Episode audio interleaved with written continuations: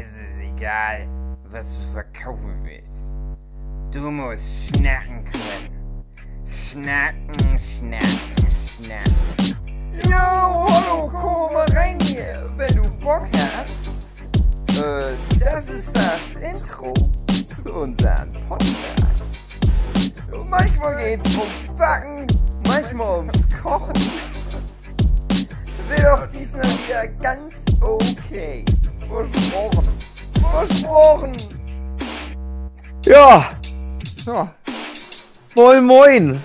Hallo André. Hallo Hugi. Hallo Malina. Hallo David. Hallo Flint. Hallo Katrin Rinember.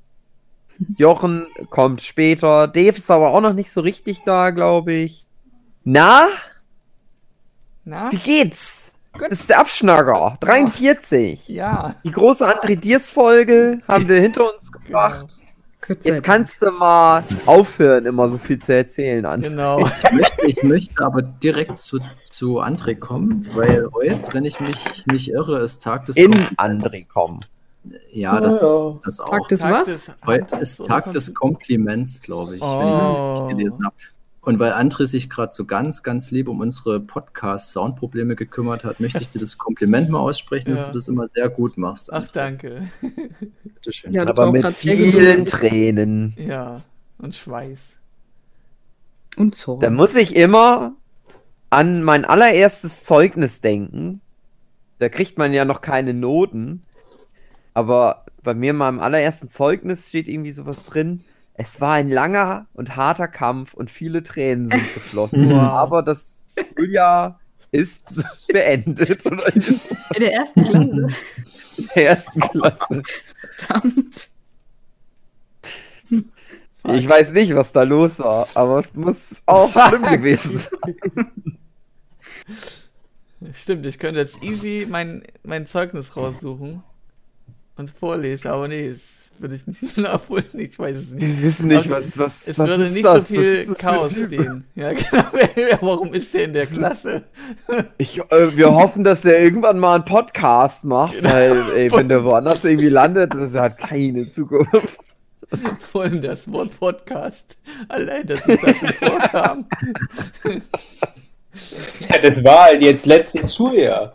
Die haben sich gewundert, so ein über 30-jähriger Typ. Ja.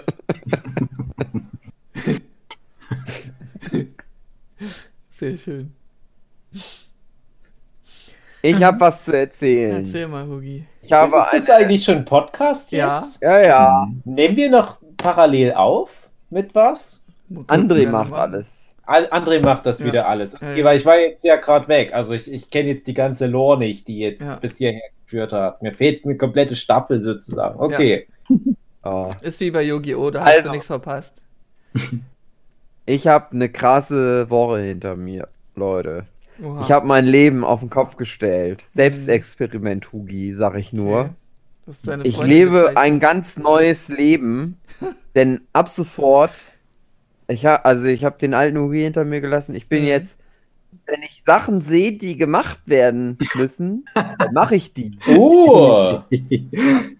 Ja, wer euch ist das kennt, vielleicht der das- weiß, das ist tatsächlich schon ein Ding, du. Ja, früher war ja mein, da hatte ich ja die Hugenschüttge Methode, Problem Ja. plus Zeit gleich Lösung. Alles wird, wird sich irgendwie von selber lösen. Ah, nein, jetzt gehe ich die Probleme an.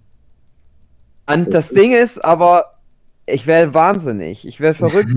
Weil wenn ihr in diesem Haus leben würdet, würdet ihr wissen, es sind nur Probleme. Überall. An Ich weiß jeder das. Ecke. Nicht Ja, am irgendwas. Anfang noch, aber das, das wird dann besser und irgendwann ist das alles Ja, weg. Ja, ich weiß nicht, was ich dann machen soll. Ich habe aber die Befürchtung, dass ich halt dann, wenn das Haus abgehakt ist, ich dann an mir selber weitermachen muss. Mhm. Und ich glaube einfach, dass die Selbstzerstörung ganz am Ende Ah. steht, weil ich irgendwann einsehen werde, ich selbst bin das eigentliche Problem. Es Mhm. hat keinen Zweck. Und wie Und kam der es Wandel gibt jetzt? nur eine Lösung. Wie kam Was? jetzt der Wandel? Äh, weiß ich nicht. Freunde. Hab ich ich jetzt einfach mal. Ich würde auch sagen, Habe ich Freunde, mir oder? so vorgenommen. Ich nehme mir immer irgendwelche Sachen vor. Okay. Fitness machen, weniger masturbieren, mehr masturbieren und dann mache ich das halt einfach. Okay. Und jetzt bin ich halt, also ich bin ja seit langem auf dem Selbstoptimierungstrip, Hm. weil ich einfach noch besser werden will. Ich meine, ich war ja schon sehr gut immer, Mhm. aber jetzt will ich Mhm. noch besser werden. Stimmt, Hugi Ja, das ist 3.0 jetzt- oder was? Teil, Teil davon. Ja. Außerdem bin ich ja 30, muss jetzt langsam mal erwachsen werden. Ich kann ja nicht äh, einfach nur mit so äh, Kartoffelgewürz und alten Nudeln mein ganzes Leben verbringen, so wie äh, gewisse andere Leute Mhm. in diesem Podcast. Ich muss das Leben auf die Reihe kriegen, irgendwie. Habe ich gedacht. Ich, Also ich kann aus nee, Erfahrung aber- sagen, als jemand, der auch immer früher alles vor sich hergeschoben hat und dann irgendwann das mal genauso gemacht hat wie du, Mhm. das ist super und man kann dann auch nicht mehr wieder zurück. Mhm. ja, doch. Ja, das ich ist- merk Die auch- einzige richtige Methode. Ja. Ich merke auch, dass man da süchtig ein bisschen Mhm. nach wird. Also ich, das, das ist das, was mich so ein bisschen nervt daran. Der Kick. dass ich dann die ganze Zeit immer nur denke, ah, was muss, kann ich denn noch machen? Was kann ich denn noch Ja. machen? Ich kann nicht mehr abschalten. Früher war ich cooler, gechillter Typ, hm. hab schön gezeichnet, mir war alles egal. Also, Und ich, fand- ich war im Prinzip der, dieser Hund, dieses Meme mit alles ist, alles ist Der, okay. der im brennenden Haus sitzt. Genau, ja, Genau, der im it's brennenden all, Haus it's ist. all fine. Ähm, ich hat, ich habe das so ähnlich auf Arbeit, dass ich so gewisse Aufgaben habe, wo ich nicht weiß, ob ich, wie ich die jetzt angehen soll, aber die sind wichtig. Und dann denke ich immer, ich, ich schieb die jetzt noch ein bisschen. Dann, nein, du musst die jetzt machen, jetzt! Und dann drill ich mich halt genauso, so wie du das halt privat Mhm. machst, Hugi. Also ich glaube, das Hauptproblem, weil bei mir ist es ja durch die Freiberuflichkeit selbstverständlich, dass ich den ganzen Scheiß immer angehen muss. Was halt liegen bleibt, sind manchmal wirklich so Haushaltssachen. Da, ich sage immer, da, da ist dann so die sogenannte Stapelbildung. Hm. Oder äh, du, du, du hast das immer dann bei uns zu Hause so richtig in Form von kleinen Häufchen. Das sind kleine Häufchen Sachen, die, die müssen ins Regal geräumt werden. Hier ist ein Häufchen, das sind Pfannen, die wollen wir mal am Hookie schicken. Kleine Geschichte. Ja, und, und wenn ich jetzt so in meinem. Aber Dave, Ja, ja. Seit ich aber meine Probleme immer sofort angehe, habe ich so viele saubere Pfannen. Also, nee, ja, das ging ja um die Beschichtung und so weiter. Also wir haben ein paar Pfannen Ja, vom ich Freund bekommen, die neue sind Pfannen. praktisch noch neu, ja. Ja, okay, dann kriegst du nicht. Ich Dann- bräuchte eine Pfanne. Ja, Katrin, du kriegst die Pfannen. Das sind aber mehrere. Wenn, dann muss man alle nehmen. Das ist Oh. das Problem an dem Deal. Das sind so drei, vier Pfannen. Ja, nimm einfach alle an und wirf den okay. Rest heimlich weg, Katrin. Ich denke, die sind nicht schlecht. Ich weiß nicht. Ich habe es nicht ausprobiert. Die kamen vom Reuen. Der hat nur neue Pfannen jetzt, weil er eine neue Küche hat. Und die war- waren irgendwie Pfannen dazu, keine Ahnung. Und der hat halt eigentlich gute Pfannen. Die wollte der wegschmeißen. Ja, aber jetzt ist es irgendwie der Pfannen-Podcast. weil Ich wollte eigentlich sagen, bei mir ist halt das Ding, ich habe irgendwie den ganzen Tag immer was zu tun. Ne? Das, das ist auch so, zum Beispiel bei meinem Opa läuft das auch so. Und ich glaube, das ist halt das, was mein Opa so verhältnismäßig jung hält, dass der immer was zu tun hat. Das Problem ist dann nur, da haben wir ja auch schon mal drüber gesprochen, irgendwann hast du dann so eine Hierarchie an, an Prioritäten ne? und alles, was nicht eine gewisse Priorität hat, das kippt dann irgendwann mal alles hinten rüber. Und dann wirst du irgendwann keine Videospiele mehr spielen, keine Manga mehr lesen. Ja. Du wirst nicht mehr mit Ja, Freunden Ball spielen. Genau. und weißt du, was nämlich wegfällt? Zeichnen. Ja. Ich habe nicht das gezeichnet diese Woche. Ein, so, so ich habe mal eine Stunde, hatte ich mal Mhm. Zeit. Ja. Weil ich Ja. die ganzen anderen Probleme alle lösen muss. Ja. Aber ich will doch immer zeichnen. Ja, du musst halt irgend so einen Mittelweg finden. Das ist das Problem, was ich immer habe. Deswegen habe ich so Wellen. Das kommt in Wellen. Also ich, ich wie gesagt, ich habe das schon mal irgendwo anders erzählt. Ich mache dann halt wirklich.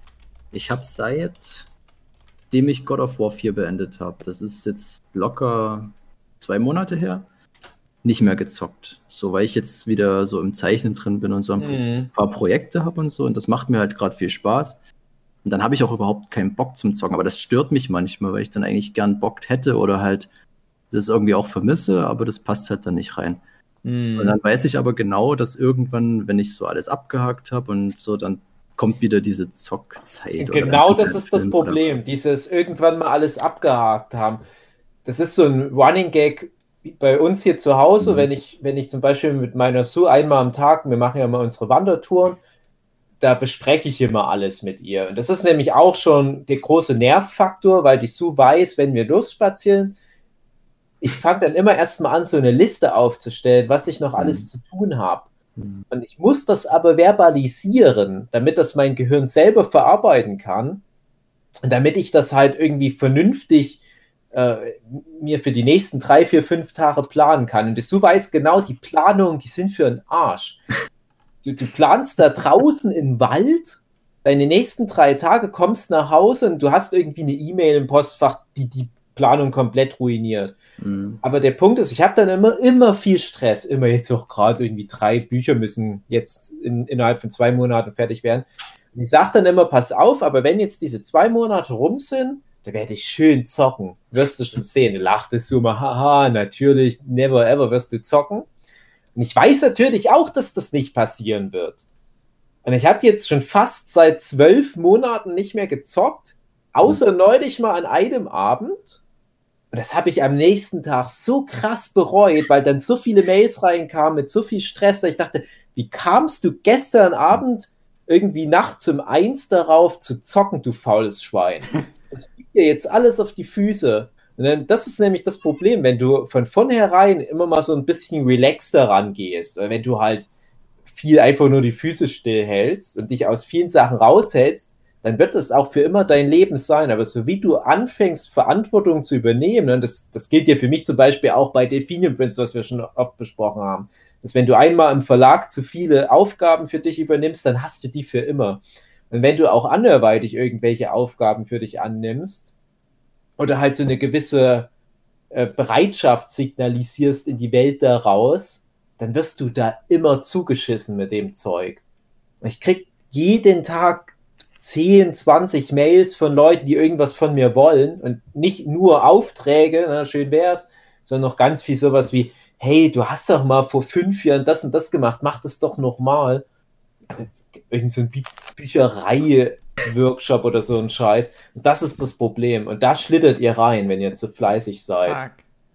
Fuck. Ja.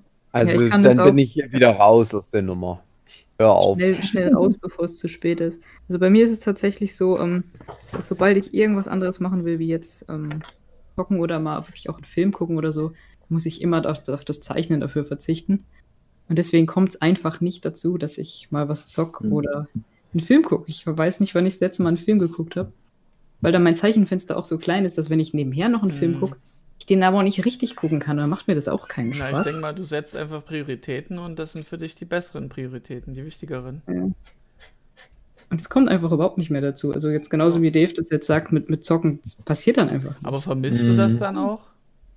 Ja, schon. Aber wenn ich mir vorstelle, ich würde das jetzt machen, dann kriege ich gleich schon ein schlechtes Ja, Gewissen. ich verstehe das. Ja, eben. Das ist halt das Ding. Und vor allem heutzutage ist ja jedes Videospiel immer gleich so ein Open World Sandbox-Spiel, Ja, genau, wo du ja. weißt, das dauert 100 Stunden. Wenn so ein Spiel wie so ein Zelda Breath of the Wild rauskommt, ich kotze da am Strahl. Ich denke, seid ihr bescheuert? Ihr müsst doch langsam mal merken, dass die Menschen tendenziell immer weniger Zeit haben. Mit jeder Generation haben wir weniger Zeit, weil wir uns so zuballern mit, mit Aufgaben, die wir uns irgendwie aus dem Arsch ziehen, die alle nicht relevant sind. Ne? Das muss man auch dazu sagen. Wir alleine, dass wir jede Woche so viele Stunden in den Podcast investieren, den am Ende ein paar Dutzend Leute, paar, ich weiß nicht, vielleicht, wenn es gut kommt, ein paar hundert Leute anhören. Das ist, das ist so ein Irrsinn. Und, und, und so viele tausend Leute machen genau das wie wir. Und die, die Welt wird immer Das voller kann mit man ja wenigstens auch noch zeichnen. Das ist doch perfekt. Ja, ja, also, aber ich kann ja zum Beispiel gut bei Filmen gucken zeichnen. Das ist für mich halt zumindest so ein bisschen das Tor in die kulturelle Welt da Macht dich draußen. das nicht langsamer? So gar nicht. Ja, es macht mich langsamer, aber es kommt auch auf das Projekt an. Das haben wir ja schon einmal besprochen. Also jetzt gerade mache ich nebenbei nur so Inking. Das geht immer. Und ich mache aber jetzt aktuell auch wieder viel Storyboard, Vorzeichnung. Da muss ich natürlich wirklich nebenbei Ja, gut, ja, auf klar. Musik wechseln. Das geht sonst echt nicht. Ich glaube, dass, wie gesagt, habe ich glaube ich auch schon mal erzählt, ich glaube, dass auch keinem Mensch, dass er gleichzeitig eine Story niederzeichnen kann und nebenbei eine Serie so Mhm. gucken kann, dass er danach behaupten kann, er hat die Serie ernsthaft auch gesehen. Hm. Soll ich mal erzählen, was ich alles geschafft habe, weil ich nicht gezeichnet habe, sondern Sachen sofort gemacht habe, wenn sie Na mir in den klar. Sinn gekommen sind? Ähm, Das war nämlich auch mein, meine Herangehensweise. Ist, also immer wenn ich irgendwas sehe, dann mache ich das sofort. Und aber auch wenn ich irgendwie drüber nachdenke und ich bin aber auf der Arbeit und mir fällt aber Oh, was ein, Schreibst du es dir auf? schreibe ich mir das auf Ah. Mhm. und dann wird das gemacht. Hm. Wenn ich zu Hause bin, gucke ich Richtig. auf die Liste und dann wird der Scheiß gemacht. Richtig. Ich habe Termin für Hautarzt, wo ich euch von vor zwei Jahren erzählt habe, dass ich den eigentlich mal machen muss, geholt. ja. Termin für Rücken, dass ich mal endlich meinen Rücken nachgucken lasse, weil der so kaputt ist. Mhm. Äh, Küche komplett aufgeräumt. Äh, Trockner von meinen Eltern abgeholt, weil die den mir geschenkt haben. Äh, repariert und so ein Schlauch, so ein Ab Abluftschlauch äh, besorgt und rangebaut.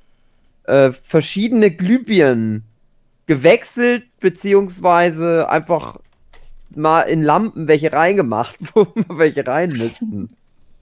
äh, Mir gefällt das sehr Äh. gut, Hugi, wie du das beschreibst. Gefällt mir sehr gut. Äh, ach, ach, noch ganz viel. Äh, Bad geputzt. Gewischt. Du hattest ja so eine Verstopfungsproblem im, in der Küche. In der, der Das Spüle. habe ich tatsächlich mal schon irgendwann vor ein paar Monaten mal so, okay. gemacht. Und dein Auto, die Batterie auch schon. Heizung, Heizung repariert, ja, das ist auch schon lange Okay, okay. erledigt. Das waren dann mal so. Sachen, die so dringlich wurden, dass ich das dann mal wirklich machen musste. Aber zum Beispiel, äh, ja, Heizung ist wieder heile. Die war auch irgendwie kaputt. Da habe ich äh, Zeit rein investiert. Noch ganz viel mehr, was mir jetzt alles wieder nicht mehr einfällt. Aber da war noch, da war noch einiges. Ach so, hunderte, hunderte Pfandflaschen weggebracht. Uh, Einige Kilo Altglas weggebracht. Ich bin wieder mit dem Fahrrad zur Arbeit gefahren, was ich seit Wochen, äh, seit Monaten eigentlich schon immer wieder machen will. Habe ich äh, mit angefangen. Sehr gut. Äh, sehr viele Sachen gekauft, die ich dringend brauche. Zum Beispiel Dave, Wanderrucksack. Schnick, Sehr schnack. gut. Jawohl. Ach ja, und noch, noch ganz viel mehr. Ach. Aber das Ding ist, umso einfach, wenn ich jetzt schon wieder drüber nachdenke, was ich alles schon erledigt habe, da fällt mir noch so viel ein, was ich noch alles machen muss. Aber du musst die Sachen, die größeren zumindest, jetzt nicht unbedingt Pfandflaschen wegbringen, aber schreib die größeren Sachen, wie ich das ja auch mache, in den Kalender rein, damit du dann stolz darauf mal gucken kannst am Ende des Jahres oder später auch nochmal, wenn du dann mal deinen Enkelkindern die alten Kalender zeigst.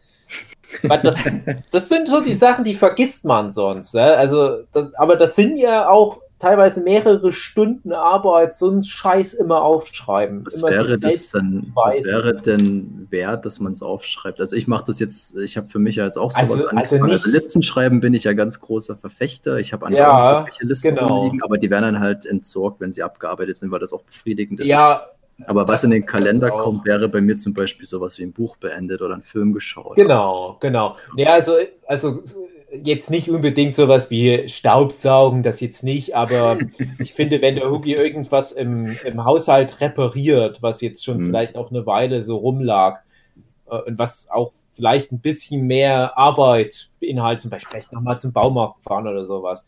Sowas kann da ruhig rein. Also ich schreibe zum Beispiel sowas rein, wie wenn ich ja, was repariert habe, und es geht ja ständig was kaputt, vor allem aber auch, wenn ich bei meiner Mutti was reparieren muss, weil jede Woche, wenn ich bei meiner Mutti war, musste ich irgendwas reparieren. Und das waren dann immer ganz schöne Dinge, also zum Beispiel auch Geschirrspüler, ja, das, wo man ja vorher gar nicht weiß, wie das geht.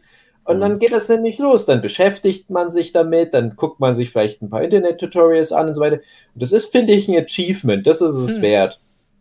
Die macht es immer wieder kaputt, dass du wieder mal vorbeikommst. Ja, also ganz ehrlich, manchmal denke ich das schon. Vor allem bei meiner Mutti, wenn da mal eine Mail kommt, und manchmal sind das ja ganz ernste Mails. Also gerade jetzt, äh, als, als mein Papa jetzt diese Herzklinik-Nummer hatte, oh ja. Sowas in der Größenordnung, da hast du dann meist bei meiner Mutter so die die E-Mail-Kommunikation, da kommt erst vielleicht ein Satz zu dem wichtigsten Thema und dann kommen aber noch zwei, drei Sätze, die total irrelevantes Zeug eigentlich sind, Hm. wo, wo es aber halt dann auch viel um sowas geht, wie du müsstest mal das und das reparieren. Also so, so Lieblings-Ebays sind dann sowas wie äh, Person XY ist gestorben Ähm, bei mir ist auch schon wieder das Katzennetz beim Balkon ab. Heute war ich spazieren, jetzt habe ich Kopfschmerzen. Oh Mann. So in der Art sind immer die E-Mails. Und, Und das, aber ich finde es interessant, also was ich in, in den letzten zehn Jahren alles für technische Geräte re- jetzt, was ist sie? Jetzt kommt die Sue rein und, lacht. Die hat es wahrscheinlich gehört, was ich gerade erzählt habe. Und kannst du das nachvollziehen, Sue? Du musst lachen, die Sue. Die Schwiegen. Ja, die, die freut sich über ihre Schwie Schwiegermutter. Hey, aber das Zeichen, was du gerade gemacht hast, das kann ich nicht den Hörenden beschreiben, weil das sehr despektierlich war. Ja, die Aber- Sue hat das gerade kommentiert. Heimlicher Gaststar heute im Podcast. aber Jetzt Hand, ist auch wieder weg. Hand aufs Herz, wenn, Hand aufs Herz, wenn du dann sowas bekommst von deiner Mutti, ist dann auch, also ich kenne das und meine erste Reaktion ist immer so, hä, warum machst du das nicht selber? Also ich bin immer gleich Ja. so anti, weil ich mir denke, Fälle. vieles davon könnte sie sich einfach leicht aneignen. Warum muss ich das jetzt machen? Auf Auf, der anderen Seite Fälle. denke ich dann immer, es ist ja auch die Mama und ne, was, was hat man so für Vorteile dadurch und dann muss man dann wieder Zähne knirschen und sagen, gut, ich mach's halt einfach so. Und Ja, also das ist, das ist eh immer das Ding, weil ich frage mich dann halt auch immer, wie kommt meine Mutti darauf, dass ich ein Experte für Geschirrspüler bin, hm, beziehungsweise mehr Experte als sie? Ja, du musst ja teilweise wirklich an die Technik ran oder jetzt äh, letztes Jahr war mal ein großes Thema, da war die Verkleidung des Geschirrspülers hm. abgegangen und, und das war aber so aus, der, aus, aus dem Küchenladen so eine fertige Verkleidung und ich musste dann wirklich diese komische, exotische Verkleidung studieren, rausfinden, wie die funktioniert, wie die Halterung funktioniert und äh, naja, das sind so Sachen, wie kommt denn die ra- darauf, dass sie da irgendwie einen Nachteil mir gegenüber in dem Moment hat, wo das Problem auftritt? Natürlich muss ich das auch alles erstmal lernen und ich denke immer, man kann alles heutzutage mit dem Internet lösen. Also ich Ja. bin immer noch ganz Ja, aber es ist einfacher, dich zu fragen. Genau, es ist einfacher. Und, und, und ich sage dann auch jedes Mal, und manchmal mache ich auch so Ferndiagnose und sage, am besten mal googeln und so. ja. Und ich denke dann immer, ja, na gut, meine Mutter hat halt den Nachteil, dass die halt in so einer älteren Generation jetzt schon ist, wo sich die Leute nicht mehr mit Technik so gut auskennen. Dann denke ich immer, ja, aber meine Mutter, die benutzt seit etwa drei Jahren mehr als ich einen Computer. Also die hat einen Computerlehrgang Ende der 90er Jahre gemacht. Ich habe so Anfang der 2000er angefangen, mich mit Computern zu beschäftigen, mal im Internet ein bisschen rumzugucken. Und meine Mutter hat in all den Jahren immer einen Computer laufen, ja? also, aber die macht am Computer nichts Relevantes. Die bildet sich mit dem Ding nicht wirklich weiter, oder? Die ist dann in ihren Bubbles und guckt sich halt nur die Sachen an, die sie interessieren und versucht jetzt nicht wirklich sich auf so einem Level noch weiterzubilden, was halt außerhalb ihrer Comfortzone ist. Aber für mich ist es halt leicht, weil ich sofort auch weiß, was ich googeln muss. Ich glaube, das ist der große Vorteil unserer Generation. Wir wissen, wie Google funktioniert und was man da eingeben muss, um sofort zu einer Problemlösung zu kommen. Gerade auch jetzt, äh, ganz ehrlich, gerade mit, mit äh, frisch geborenen Baby, du kannst teilweise so genau Sachen dir auch googeln, wo ich mir denke, wie haben die Leute früher ihre Kinder groß gekriegt ohne Google? Ist ja besser als Probieren. jede Hebamme. Ja, probieren, ja. Aber hast du mal überlegt, dass deine Mutter vielleicht möchte, dass, dass du dir das eben aneignest, dass du das alles weißt in deinem Leben? Vielleicht weiß sie das ja alles. Nee, es ist ja, nee, nee, nee, so ein Mastermind ist meine Mutter nicht, so ein James Bond-Bösewicht. Nee, ist auch, es ist auch so irrelevant, das Wissen, nachdem ich das einmal angewendet habe, leider. Also ich denke mir manchmal auch, hm, qualifiziert mich das jetzt schon zum Beispiel für so ein Waschmaschinenreparaturservice? Nee, weil das halt nur für die eine spezifische Waschmaschine gerade relevant ist. Aber ich glaube echt, heutzutage, wenn du so ein spezifisches Gewerbe anmeldest, dann halt immer so heimlich nebenbei was auf Google einfach dir nachguckst, wie das Problem zu lösen ist. Ich glaube, du kommst da echt ganz gut zurecht. Hm. Aber ich muss auch sagen, wenn ich jetzt zum Beispiel was google und das irgendwie versuche selber zu machen, ähm, ist es immer besser, wenn ich, also wenn ich das gemacht habe, dann, dann verstehe ich das immer am besten danach. Also es ist nicht Also so, du dass sagst, ich du sage, hast ein Problem, machst dir erstmal selber und danach löst Ja, sich genau. das Problem im Raum auf. Dann bist du wieder gechillt. Nein, aber allein, dass man nur Sachen mit, mit Google lösen kann, also es, es hilft auf jeden Fall schon, wenn man die Sachen gemacht hat, um, um ein besseres Ja. Verständnis für andere Sachen auch zu kriegen. Ja, das Schöne ist, wenn das halt geht. Wenn du wirklich, du hast ein Problem, du googelst das und du kriegst relativ zügig das Ding, probierst das aus, also das Ergebnis und es funktioniert. Ich habe aber bin jetzt auch schon an Grenzen gestoßen. Dass ich teilweise so ein spezifische Technikprobleme haben, wo ich einfach nicht nichts finde, wo das auch einer hat, beziehungsweise aber dann teilweise so ähnliche Sachen finde und die funktionieren aber nicht. Ja, das Ich kenne habe ich zum auch. Beispiel so ein Problem mit der Soundbar vom Fernseher, dass die irgendwie zu träge reagiert und dann bricht immer der Ton ab und so ein Hm. Scheiß. Ich finde da nichts zu. Ist dann schon manchmal ein Problem, das Problem zu beschreiben, dass man überhaupt Ja, gescheit googeln kann. genau. Vor allem, wenn Fachbegriffe fehlen zum Beispiel. Oh ja. Ja, und ich, ich bin schon da sehr nah dran an dem, was ich habe. Das Ding ist aber halt, also auf alles, was ich dann an Antworten gestoßen bin, das bezieht sich dann immer an, auf andere Soundbars, Hm, auf andere Mhm. Fernseher. Immer Und so. aber halt auch davon, die, die, die Leute, die halt das Problem beschrieben haben, was ich halt hab, die sagen auch, ja, hat nicht funktioniert und ich habe so auch die Sachen ausprobiert, ja, funktioniert bei mir auch nicht. Ja, Ist das nicht hatte ich mal ganz krass bei diesem, äh, es gibt auch beim Fernsehen dieses True Motion, wo du wirklich diese, also ich habe nach wie vor nicht so richtig den Fachbegriff dafür, wo du quasi alles so in Echtzeit Ja. siehst, was so wie so eine Soap aussieht. Diese Einstellung hast Was du ja bei vielen furchtbar aussieht, Ganz, ja. ganz schlimm. Und ich habe das Mhm. damals das erste Mal, ich wusste nicht, dass es sowas gibt. Und wir waren bei, bei Freunden und es läuft halt irgendwie Harry Potter oder was. Und das sah so krütze aus. Und ich dachte, was ist hier, los? was stimmt hier irgendwie nicht? Und dann habe ich mich mit dem Thema beschäftigt, aber ich wusste nicht, wonach ich googeln sollte. Ich wusste nicht, wie beschreibe ich das, bis das dann halt mal irgendwo anders immer mehr Film aufkam. sieht scheiße aus. ja, genau. Und, und dann Ah. kam das halt irgendwie so in der Allgemeinheit so an, das Problem. Und dann konnte man da auch was damit anfangen. Aber beschreib mal Mhm. so einen Kack, wenn du das, das ist gar nicht so einfach. Ich habe letztens mal, ach, das war dein nämlich, dein Problem, Dave, mit dem, dass du einen zweiten Fernseher eigentlich brauchst, weil du Ja. jetzt vor der Wand sitzen musst und nicht mehr auf den Fernseher gucken kannst. Da habe ich versucht, irgendwie ein Problem oder eine Lösung für zu finden. Das war auch so schwer zu googeln. Das, den, Ja. das zu beschreiben. Auch seitdem ich ein Ah. Smart TV habe, muss ich auch erstmal viel lernen, was, was diese neue Technik angeht. Hm. Und ich denke mal, da bin ich jetzt wieder hilfsbereit und, und kann jetzt auch adaptieren, dass ich das auf andere Systeme übertrage. Da also Dave, wenn du übrigens- mal Probleme hast, ich kann dir da gern helfen. Da übrigens äh, perfektes Beispiel. Äh, mein, mein, äh, auch wieder. Ich habe relativ spät erst ein Smart TV mir geholt, aber einfach nur, weil ich ein paar Jahre lang keinen Fernseher gebraucht habe. Da hatte Tito. ich immer viel Rechtsverkehr. Nee.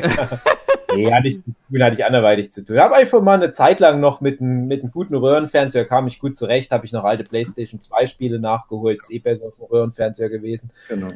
Und dann hatte auch meine Mutti, ja, wo wir wieder beim Thema sind, sich ein Smart TV geholt. Sind wir halt mal los und, und haben da auch total dumm, weil ich hatte auch meinen Pub mitgenommen, Sue mitgenommen, winzig kleines Auto und wir haben zwei solche Smart TVs für meine Eltern jeweils eingeholt.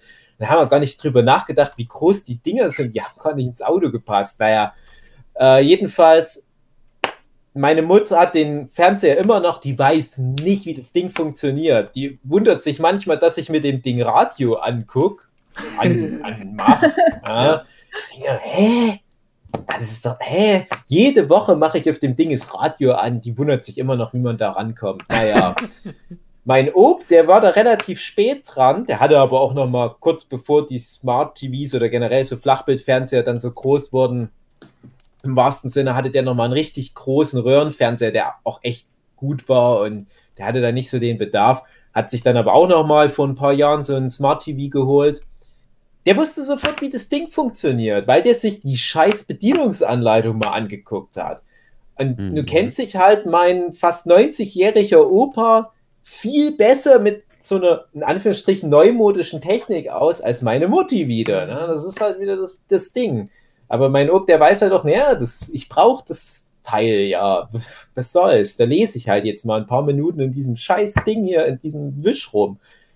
Es ist halt, ja, theoretisch kann man es immer so leicht lösen. Man kriegt immer irgendeinen Zettel dazu. Und vielleicht steht ja sogar bei Hugi zu der Soundbar irgendwas in der Bedienungsanleitung. Mein erster Gedanke ist übrigens, dass es Stromprobleme sind. Hatte ich mal mit so Hm. Soundzeugs, dass da irgendwie das Stromnetz überlastet war Hm. durch das Teil. Hm. Apropos Mutti. Mhm. Ich habe gerade von meiner, von meiner Mutti ein Foto geschickt gekriegt. Die wurde heute geimpft. Oh, Ah. reingeballert. Oh Mann. Die ist Erzieherin und deswegen. Äh, ja. äh, Welches Mittel? Das von, das von AstraZeneca. Ja, das, was ja, wo, wo ja viele sagen, das wollen sie lieber nicht, wenn es ihnen Ach. angeboten wird, weil das Ja, nicht das so viele Features hat. Ja, ja, Das das ist die Wirksamkeit soll nicht so hoch sein oder Schutzfaktor. Ja. Aber es ist immer noch Aber besser. das nicht das, was man nicht so kühlen musste. Ich, ich weiß nicht mehr. Ja, welches. aber es ist ja immer noch Ja, besser, ja. sich impfen zu lassen, statt sich nicht zu impfen.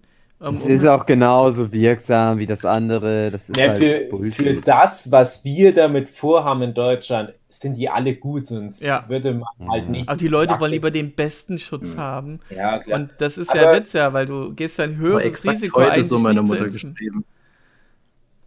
Hm? Ich sagte nur, man geht ja ein höheres Risiko ein, wenn man sich jetzt nicht impfen lässt und dann Ja. noch wartet, anstatt sich einfach impfen zu lassen und halt einen ein bisschen geringeren Schutz haben. Ja, vor allem muss man ja erstmal auch ein Mittel finden. Also ein Mittel ist jetzt, ist, äh, wird verwirrend. Man muss ja jetzt einen Weg finden, ne, diese Impfdosen, die nicht genutzt werden, halt an Leute, die geimpft werden wollen, direkt weiterzugeben. Und ich Mhm. wette, da gibt es ganz viele, die das halt gern jetzt hätten. Und aktuell gibt es da, glaube ich, noch keinen so einen richtigen Weg. Also ich glaube, die waren heute wieder am Tagen, was machen wir denn jetzt? Hm. Weil gerade das AstraZeneca oder wie das heißt, das, Mhm. das bleibt halt echt viel liegen. Das tut mir auch voll leid, aber ganz ehrlich, wenn ich die Wahl hätte, würde ich natürlich auch lieber eins der anderen nehmen, weil es da halt schon mehr Studien gibt und dass die halt auch wirksamer sind gegen die Mutation. Aber wie gesagt, wir wollen ja eine Herdenimmunität, und die erreichst du mit allen drei Impfstoffen. Also Hm. Ich habe schon überlegt, ich eh bin, ja immer in besser meinem, als nicht geimpft. ich bin ja in meinem Ich gehe Probleme sofort an Lösemodus. Direkt impfen gehen. ich tatsächlich, ne, dass ich tatsächlich, es gibt ja so End, diese Impfzentren, dass ich da halt hinfahre, abends, wenn die zumachen, und dann frag, ja, so, ich bin bereit, haut mir den scheiße Namen, habt ihr noch was da? Ja, Tatsächlich, kann das machen manche das- Leute. so Also ein, das, so ein so Impfzentrum gibt es hier bei uns am Südbahnhof. Äh, das Ah. sind so, so ganz viele versoffene Punks und äh, die haben auch so ihre, ihre Impfung dabei. Die kosten aber 20 Euro. Was? Hast den schon Witz gehört? ich schon okay. gehört, ja, den hat, hat mir schon einer erzählt. Ah, schade. ich bin gerade ausgedacht, aber Ja, Okay. aber trotzdem. der ist nicht ganz Was? so abwegig, als dass da niemand anders drauf kommen könnte. Ja. Aber das wäre doch eine Nee. gute, eine gute Idee, so ein Impfzentrum aufzumachen, aber für Heroin. Die Leute kommen immer wieder. Das ist ein, eine Geldgrube. Hm. Du musst das halt alles nur so ein bisschen feiner machen. Ich glaube, das ist eh immer der Weg, um, um Drogen zu legalisieren. Du, du musst also dieses piefige Image rausbekommen. Mhm. Ja, wir müssen ein Startup halt aufmachen. Mhm. Du brauchst nur ein Startup, dann läuft das schon. Und Habt wieder ihr schon mal-. Habt ihr schon mal vom Nurture Podcast geträumt? Nee. Nein. Das ist mir jetzt jüngst passiert. Ähm, wir, sind, wir sind am Reden, wir haben ein übelst geiles Tut Thema. wir, es ist so Daran einfach merkst das beste. Thema überhaupt, was wir je hatten. Und dann merke ich so, fuck, ich habe nicht aufgenommen. Und Ja, dann klappe ich zusammen, ja, der Druck, klappe ich zusammen, weinend und dann wache ich auf und dann, oh, es war nur ein Traum. Ach, schön. ja. Das ist immer das Beste an, letzt- an schlechten Träumen, wenn man aufwacht und die hab- Erleichterung hat. Das stimmt. Ich habe letztens zum allerersten Mal von meiner Freundin geträumt. Ist komisch. In welchem Kontext? Na, aber das, ich finde es komisch, dass das so lange dauert. Ich bin ja jetzt seit über einem halben Jahr mit der zusammen, aber habe nie von der geträumt irgendwie. Zumindest nicht, dass ich mich dran erinnern könnte. Ich Mhm. habe so überlegt, vielleicht musste mein Gehirn sich erst an ihr Gesicht noch so gewöhnen, dass das das replizieren. Wieso ist das deformiert? Ja, auch, aber nee, ich meine, dass das vielleicht ich mich da erst an das, äh, ich weiß nicht, ob es da Studien drüber gibt, dass man sich erst an Leute so richtig dran Kann reingewöhnen schon muss. sein. Bis das Gehirn, also bis dass das so halt so ein Traum von denen machen kann. Mhm. Na, jedenfalls ging es in dem Traum darum, es fand Geschlechtsverkehr statt Mhm. und mein Penis war sehr lang. Daran Ja. habe ich gemerkt, dass es ein Traum ist. Hast zu viel Naja, äh, das, das, The also Boys das gesehen. war's. Also der war, naja, der war ganz, also ganz schmal und ganz lang, wie so eine Drahtstange oder das ist so. seine Aber ich, geheime X-Men-Fähigkeit. Ich bin halt aufgewacht, habe gedacht, ach guck, ja, aber meine Freundin war mit in dem Traum. Kannst mal Ja, sehen. wie lange hat es denn gedauert, bis ihr Geschlechtsverkehr hattet? Ein halbes Jahr? Was? In dem Traum. Meine Nee, Freundin und ich? Nee, Halt beim ersten Date. beim ersten Date gleich. Ja. Schnick, schnack. Schnick, schnack, Hugi macht die Klappe zu. genau. Aber tot. Hattet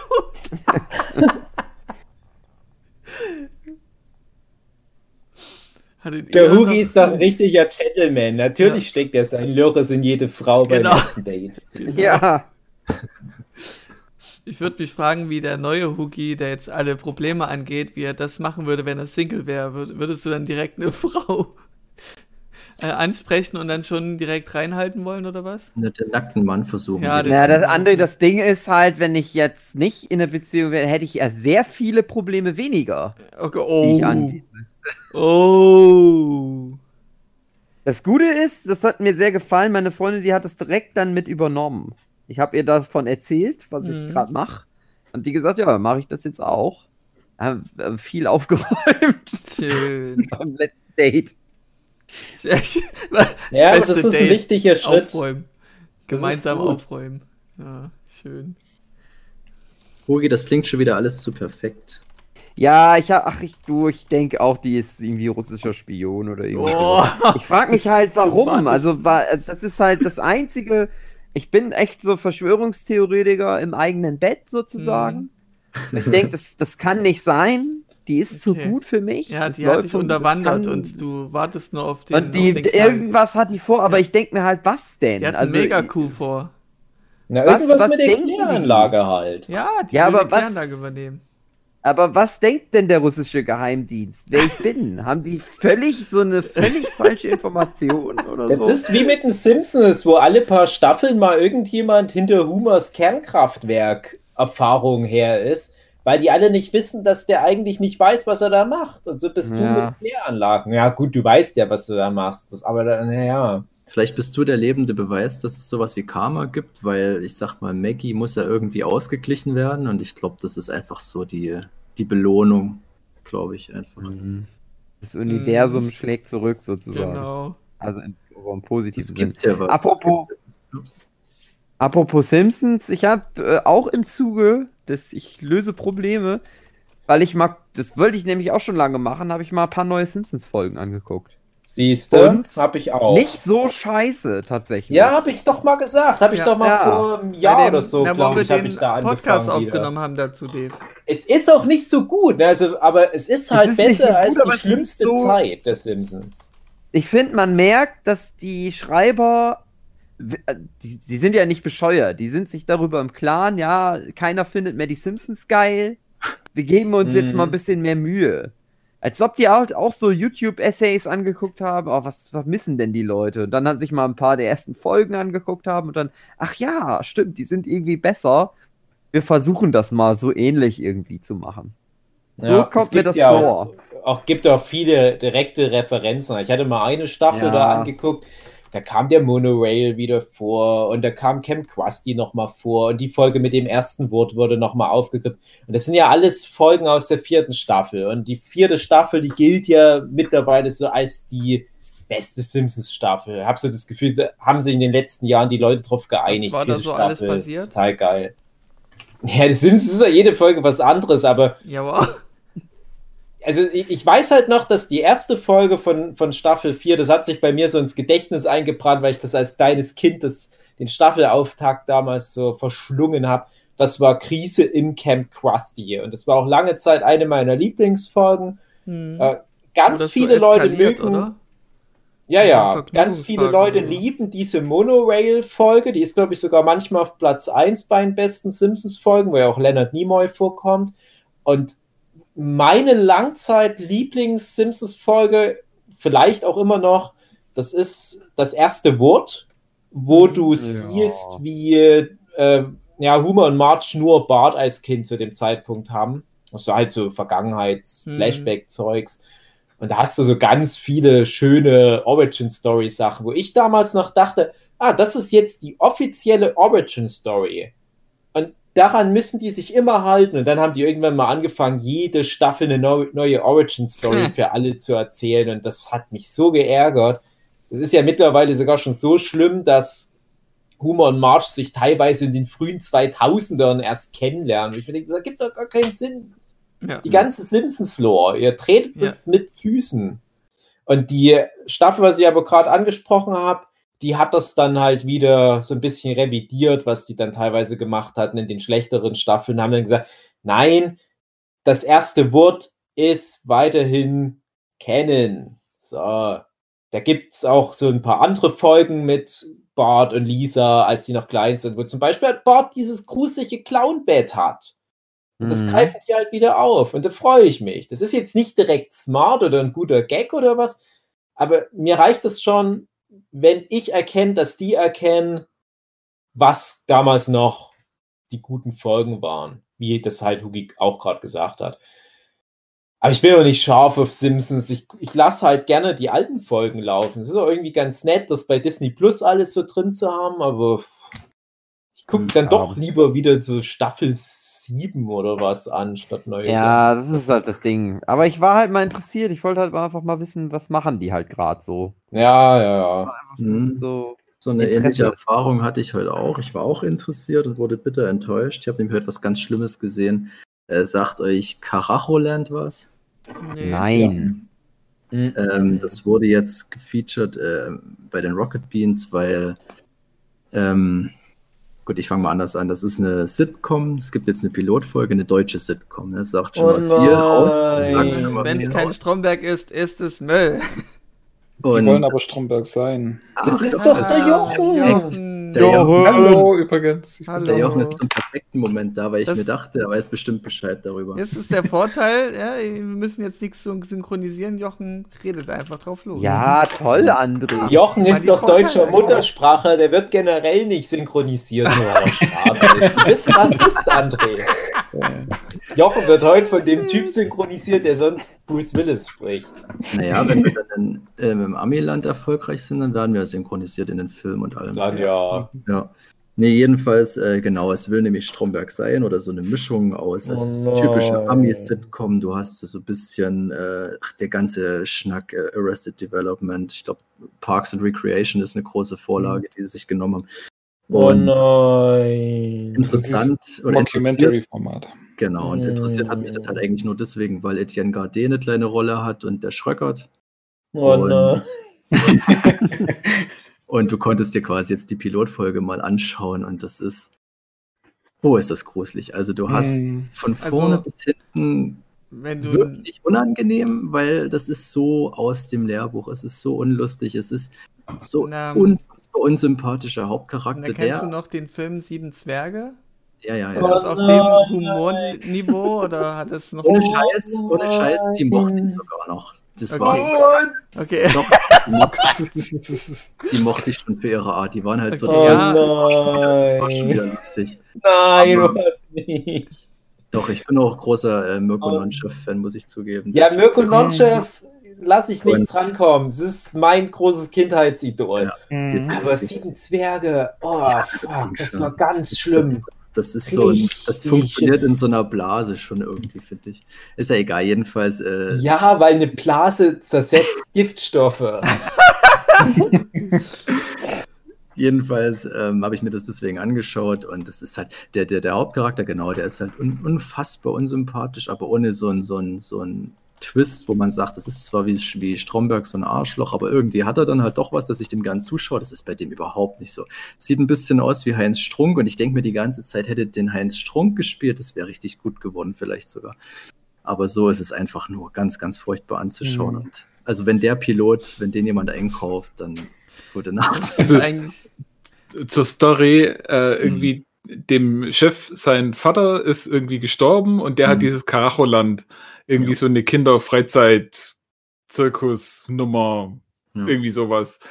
äh, gegründet und jetzt geht es halt darum, den möglichst schnell unter die Erde zu bringen und möglichst schnell dann Umbauten an dem Karacholand zu machen. Mhm. Dann ist irgendwie noch so ein komischer äh, Bio-Typ, der da draußen vor den Toren des Karacholands campt und dort halt irgendwelche komischen Tiere gefunden hat und jetzt gesagt hat, so, nee, wenn die jetzt aber da sind, dann darf man nichts an dem Karacholand umbauen. Und da geraten die dann halt miteinander aneinander. Hat auch direkt am Ende der Folge schon so einen ganz weit vorweggenommenen emotionalen Twist, der so aber überhaupt völlig wirkungslos bleibt zu dem Zeitpunkt. Also das ist einfach, das so dieses verpufft so im aufgesetzte und- Emotionale und du hast aber nichts investiert in die Figuren.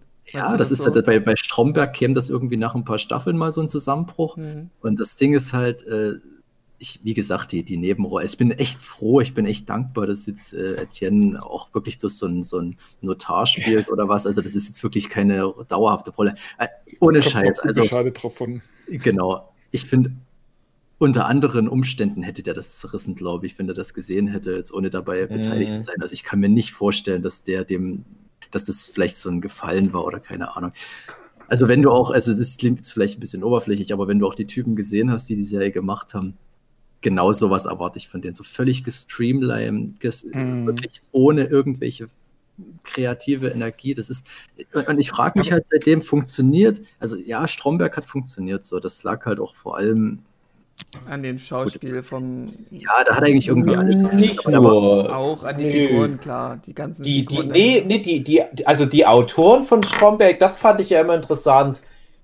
Ähm, die haben ja wirklich jede einzelne Unterbrechung, jedes Ä im Mhm. Drehbuch drin stehen. Und ich dachte immer, Stromberg, da ging ich ja noch zur Schule, als es, ich dachte immer, das ist Impro. Ja, Mhm. OC California, ne? das, das lief Mhm. damals etwa zeitgleich. Und bei OC California, wir haben es ja schon mal besprochen, das war ja größtenteils improvisiert. Deswegen mögen wir das wahrscheinlich auch so gerne, weil dadurch wirkt OC California, als wären das echte Menschen. Mhm. Ja, Klar sind das überzeichnete Figuren teilweise und so. Hast du mal so eine Gagfigur, aber die Dialoge funktionieren gut. Ja, du, du hast halt da deine, deine Figuren und die haben ein Gespräch und die wissen nur grob, wo die hinwollen. Und dadurch wirkt es halt echt. Und so dachte ich, Bei es kommt Ghostbusters auch. und ich war dann total überrascht, als es hieß, nein, jede einzelne Pause, da müssen die sich akribisch dran halten. Das ist Hm. alles von den Autoren perfekt minutiös im wahrsten Sinne so Breaking Bad war es auch so. Bitte? Bei Breaking Bad war es auch so. Die mussten sich exakt an die Worte halten, die im Drehbuch standen. Mhm. Ja, ja, also ne, beide Richtungen können halt funktionieren. Mhm. Und, und bei Stromberg dachte ich aber, das ist alles so die Antithese, weil Drehbücher sind ja immer die große Schwachstelle des deutschen Films, des deutschen Fernsehens. Schauspiel kommt dann halt auch gleich, aber dann ist halt der Punkt, dass du oft deutsche Schauspieler in einer anderen Produktion hast und auf einmal funktionieren die. Und bei, bei Stromberg ist es für mich halt so, so krass gewesen, diese Erkenntnis. Klingt jetzt für euch vielleicht gar nicht so relevant, aber ich bin halt so ein riesen Drehbuch-Nerd. Ich musste auch schon ein paar Mal ein Drehbuch schreiben, deswegen ich finde das immer super interessant. Äh, Und ich habe seitdem so ein Fable für die Sachen, die die ehemaligen Stromberg-Leute machen. Und die machen ja ständig ganz viele Projekte. Die sind überall involviert, was so Richtung Pro7 Join und so weiter geht. Äh, ich beschäftige mich da nur nicht mehr allzu sehr damit. Und meistens ist das Zeug dann auch nach einer Staffel durch. Aber ich habe echt auch nach Stromberg, ich habe eigentlich aufgegeben ich, mit deutschen Sachen. Es ist Mm. sinnlos. Naja, und ich frage mich halt, weil das ist eigentlich so vom Stromberg hat es ja vorgemacht, dass das funktionieren kann, aber ich, ich, ich habe immer so, so ein bisschen, entweder bin ich einfach so verwöhnt von dem amerikanischen Zeug, aber ich, ich nehme das auch ganz vielen deutschen Schauspielern nicht ab, dieses, diese Jump Cuts und dieses im Hintergrund passiert was Lustiges. Ich habe das, sowas wie Loriot hat immer super funktioniert früher, Mhm. aber irgendwie die Deutschen haben nicht so, das ist immer so krampfhaft nachgemacht Mhm. funktioniert aber nicht. Und und ich, ich denke mir, Stromberg war dann vielleicht auch irgendwie, obwohl es halt von äh, The Office abgeschaut ist, aber irgendwie deutsch Ja. genug, dass das so eine Identität Mhm. hatte, dass das Ja, funktioniert. Ja, generell ja eigen. Also das Ja.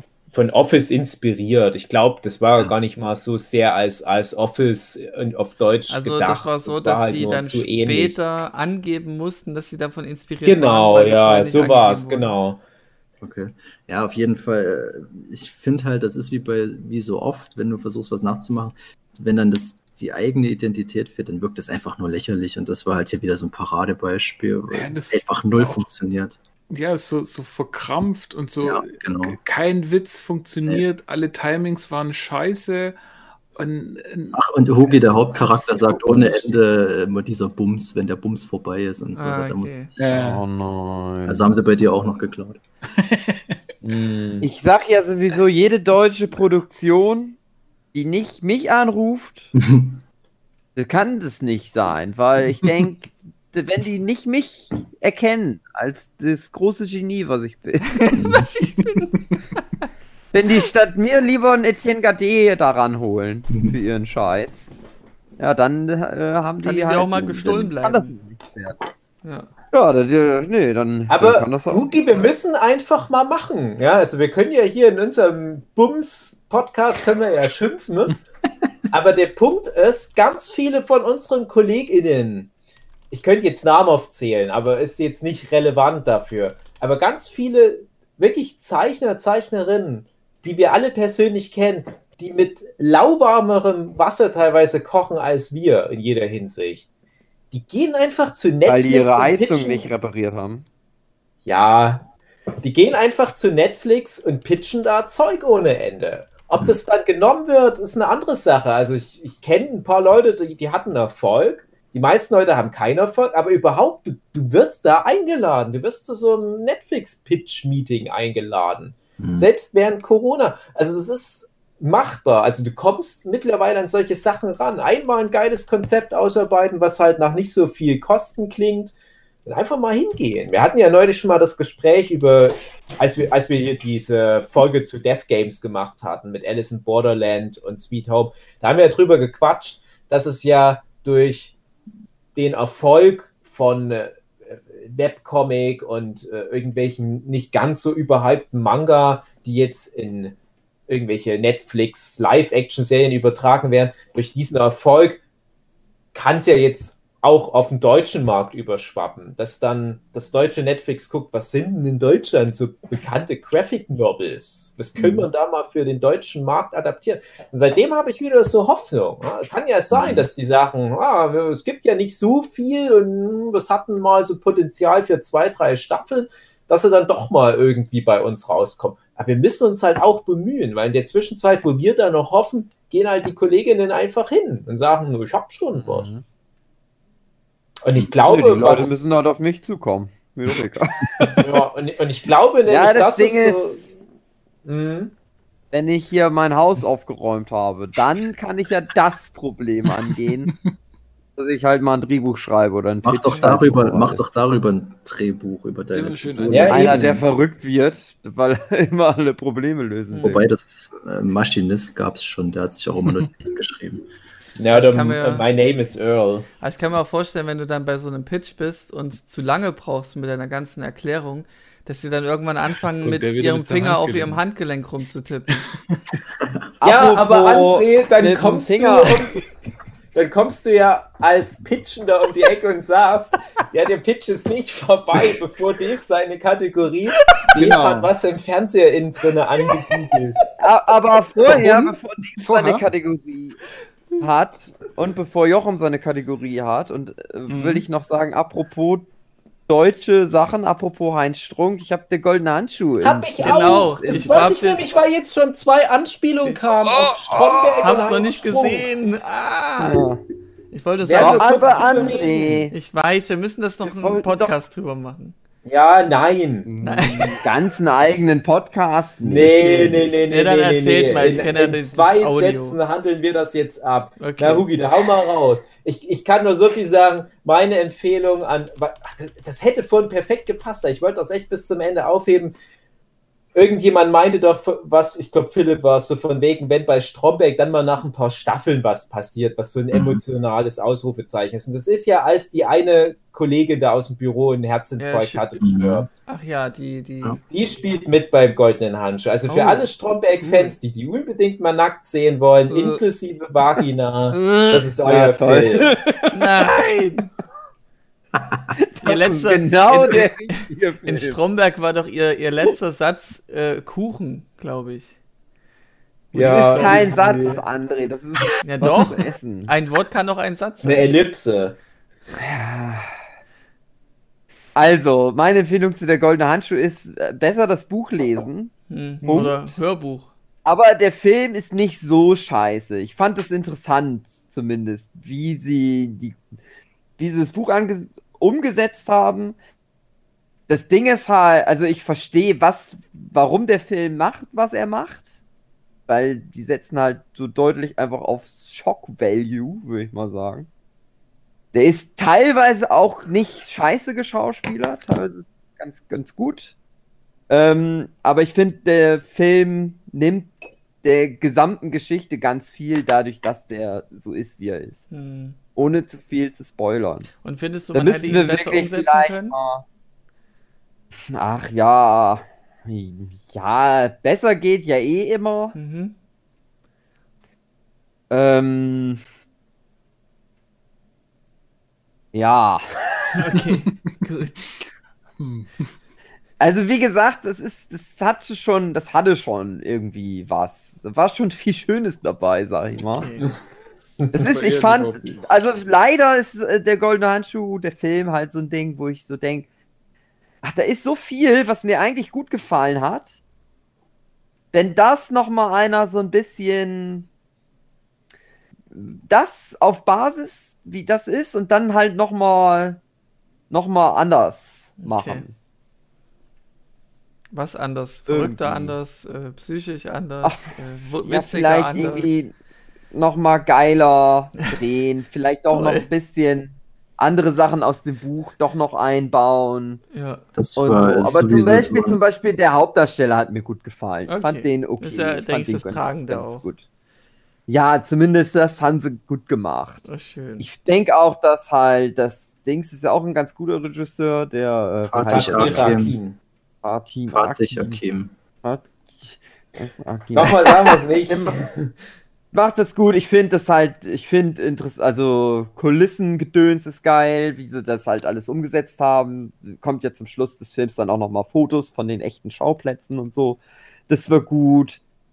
Ähm, aber das Ding ist halt einfach so, wie Heinz Strunk das alles beschreibt in den Büchern, das ist halt alles irgendwie so viel, das wirkt alles so viel krasser, ja, so als der Film das dann. chaotischer irgendwie. Ist, ist das nicht im Film dann so, oder wie? Ach, die- Der Film ist ein bisschen teilweise so platt. Zu strukturiert oder wie? irgendwie. Man fühlt sich da nicht so mittendrin. Das ist halt Okay. das Ding, wenn so Heinz Strunk das beschreibt, die ganzen Ja, verlotterten Leute Ja, da in der der Kneipe sind, dann viele- dich, als ob du da besoffen mit denen da sitzen würdest. Und der Film, der schafft es nicht, einen da so reinzuziehen in dieses Ekel, Ekelige. okay. Das ist halt so, du guckst halt nur so drauf irgendwie. Es ist so schwierig, das zu beschreiben. Okay, na mal gucken, ich. was Dave dazu Hm. zu sagen hat. Ja, ist ganz komisch. Also ich kann Huki zu den meisten Sachen direkt zustimmen. Und ich habe leider ausgerechnet das Buch nicht gelesen. Ich habe Hm. alle Heinz Strunks Sachen rezipiert, entweder gelesen oder als Hörbuch. Und ich hatte damals, als der goldene Handschuh rauskam, sofort das Ding auf Audible gezogen als Hörbuch. Hm. glaube ich, bis heute der, die einzige Transaktion auf Audible, die ich je getätigt habe. Ich bin nie dazu gekommen, das anzuhören. Ich wollte das immer auf Autofahren, wenn ich mal so fünf, sechs Stunden im Auto bin, wollte ich das Mhm. anhören. Aber da war dann immer die Straße zu laut. Habe ich dann Mhm. nichts verstanden. Oh. Und ich dachte halt auch, als ich den Film gesehen habe, immer, ja, ich kann mir gut vorstellen, wie ein Heinz Strunk diese Situation gerade mit seiner spezifischen Art beschreibt. So, so ein bisschen dreckig, schnodderig in seiner Schreibweise, äh, manchmal erstaunlich kreativ vom Satzbau her, aber manchmal auch so entwaffnend, hemdsärmelig. So zack, hier ist einfach nur ein kurzer Satz. Der pisst den an. Ende. Mehr brauche ich da nicht an Informationen. Das ist so Heinz Strunk, das, das macht halt auch so Laune einfach nur. Und ich Mhm. dachte, das ist so ein gemeines, zynisches Thema, aber mit Heinz Strunk Schreibstil. Kann ich mir das tatsächlich als so hm, satirisch, schwarzhumorig teilweise gut vorstellen. Und der Film, der kann das ja auf die Art nicht. das ist wie das Problem, warum viele Leute auch sagen, Terry Pratchett kannst du schlecht verfilmen. Weil das ist einfach die, Mhm. die Schreibweise, die kannst du nicht transportieren. Hm. Und beim Goldenen Handschuh hatte ich halt beim Film jetzt das Problem, mir war das alles zu platt. Aber, und Mhm. das hat Wookie halt auch gesagt, der Film hat eine Faszinationssogkraft. Ich hatte den nachts um zwei bis um vier laufen und ich wollte nebenbei zeichnen. Ich musste ganz oft so hingucken, weil ich dachte, ah, das ist so schade, dass ich da hingucken will und muss, weil die Szene, die ist halt so drauf mit dem Finger. Ne? Also das ist so richtig wie, ah, guck mich an, wie krass ich bin. Und so richtig Ja. eklig und, und, und Shock Value, wie Hugi schon gesagt hat, und komplett eigentlich an so Regeln des guten Films vorbei, an, an Regeln, wie man ein Drehbuch konstruiert. Das ist wirklich nur so eine Aneinanderreihung an unangenehmen Shock Value Szenen. Hm. Und trotzdem hat das halt was. Und ich weiß noch, als der Film damals rauskam, hat er ganz viele schlechte Kritiken Ja. bekommen. Und ich hatte mir ein paar von denen gemerkt, guck den Film an und denk mir, ja, die hatten alle recht, das stimmt. Also, das, das ist auch unter der Würde von dem Fatih Rakin, aber ich, vielleicht wollte der genau das. Vielleicht war das genau jetzt sein Experiment und der macht ja eigentlich nur gute Filme. Das ist auch einer, für den ich immer meine Hand ins Feuer lege, wenn es um, um deutsche Filme geht. Und ich habe auch schon mal in einem Podcast seine Sachen gelobt, aber das liegt vielleicht daran, dass er halt keinen in dem Sinne ja, so, so deutschen kulturellen Background hat, wie die meisten anderen, weil er halt, es wird ja einfach äh, türkischstämmig sein. Der macht ja auch viele Filme, die sich auf, auf die Türkei beziehen oder auf ähm, türkische Immigranten und so weiter. Aber der macht immer sehr poetische Filme oder halt welche, die eine gewisse philosophische Relevanz haben. Also gerade vorher hat er ja noch diesen Gegen die Wand gemacht. Also, äh, äh, gegen die Wand, das war halt damals so sein, sein großer Durchbruch. Ich meine jetzt aus dem Nichts, ja, auch noch äh, Golden Globe bekommen dafür. Oder den Chick, den er vorher gemacht hat. Das sind alles echt ganz gute Filme. Und dann kommt jetzt so dieses Ding, was, was mehr wie so ein. Ach Gott, mir fällt gerade gar kein Beispiel ein. Ja, vielleicht dieser Elisha Wood Maniac oder sowas. Ne? Also, ja, guck mal, wie krass, so ein Killer und der bringt Mhm. ständig Leute um, aber eigentlich passiert sonst nicht wirklich was. Und dann ist es halt irgendwie so eine Charakterstudie, eine Milieustudie, aber dafür ist es auch nicht genug. Also gerade diesen, äh, wie- wie heißt er, äh, Rolf Kauka, will ich sagen, das ist aber der Fix Foxy-Erfinder, der Hauptcharakter.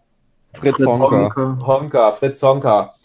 Also ich finde, gleichzeitig ist das ein ganz okayer Schauspieler, aber ein furchtbarer Ossi-Dialekt, wo ich mich Mm, natürlich ja. besonders dran reibe, Mm. was vielleicht Leuten, die halt nicht hier aufgewachsen sind, nicht so merken. Aber so schauspielerisch ist das alles okay.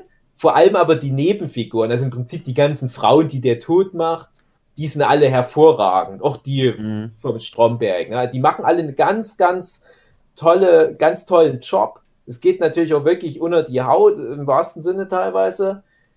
Wirklich sehr unangenehme Rollen, die die alle zu spielen haben. Die müssen ja alle auch die Nacktheitsklausel unterschrieben haben. Und das sind alles hässliche Menschen. Das muss man wirklich mal sagen. Also, äh, das ist natürlich dann, dann eine, ein doppelter Seelenstriptease. Aber das ist, das hat halt genau diese Subkraft, ne? aber das ist auch nicht mehr. Du, du hast halt ständig hässliche Menschen, die Geschlechtsverkehr haben und sich eine Bockwurst unten reinschieben und dann wird noch gesoffen und dann wird gekillt. So what? Ja. und das ist auch nicht wie ein Krimi oder was. Es plätschert so dahin und dann ist der Film halt vorbei. Es gibt noch eine Rahmenhandlung, die so ein bisschen mich an Once Upon a Time in Hollywood erinnerte, wo Ja. du denkst, was hat denn das mit irgendwas zu tun? Die ist halt auch, das ist halt das Ding, das ist halt so eine, diese Rahmenhandlung, das nimmt er halt, in dem Buch, da gibt es halt, ich glaube, vier Hauptcharaktere. Also Fritz Honker, den Junge und das Mädchen, die sich das halt so teilen, mehr oder weniger, aber es ist aus der Sicht des Jungen erzählt. Den Onkel von dem Jungen und den, den Vater so ein bisschen, der ist auch noch so ein bisschen so. Figur. Und du hast in dem Buch halt so diesen Kontrast, so den, den, die, die untersten der Unterschicht, ne, mit Fritz Honker und dem goldenen Handschuh. Und du hast die Oberschicht. Auf der anderen Seite der Elbe, ist es die Elbe? Ja, muss ja, ist ja Hamburg, Ja. ne? Äh, wo die reichen Leute leben. Und das ist, das ist halt die reiche Familie. Und diesen Vergleich macht er halt auf. Und halt zeigt halt so, naja, die sind alle schei also alle sind irgendwie schlimm auf ihre eigene Art und Weise. Die einen haben nur mehr Geld und können das halt irgendwie besser verstecken. So ein bisschen, das ist so ein bisschen die Aussage, sag ich, wer interpretiere ich da rein, dass das so ein bisschen Heinz Strunks Herangehensweise war, dass er das halt so zeigen wollte. Das fehlt in dem Film ja komplett. Das ist Ja. halt einfach gar nicht mit drin. Ja, was du halt drin halt hast, du hast gleich in der Einstiegsszene den Satz von der jungen Frau, an die der Junge halt ran will, an die der Honka auch ran will, die dann sagt, ach, du bist so ein Bonzenkind. Ende. ja, Ende der Milieustudie. genau. Und das ist halt so. Hm. Ach, das ist, ja, wie gesagt, das, man muss das, das, da musst du halt wirklich das Buch lesen, da ist halt so viel Ja, mehr drin. das ist Aber, aber, halt auch das, was dann im Film ist, halt der goldene Handschuh, Mhm. ist mir auch so zu, zu wenig irgendwie einfach. Ja. Aber das, das wollte ich halt gerade sagen, dass ich finde immerhin interessant, dass der Film mir nicht gefallen hat, so unterm Strich, weil es halt einfach zu wenig Film war. Obwohl Ausstattung, alles hervorragend, sieht schön aus, ein paar richtig gute Schauspieler, es sind auch ein paar gute Szenen dabei.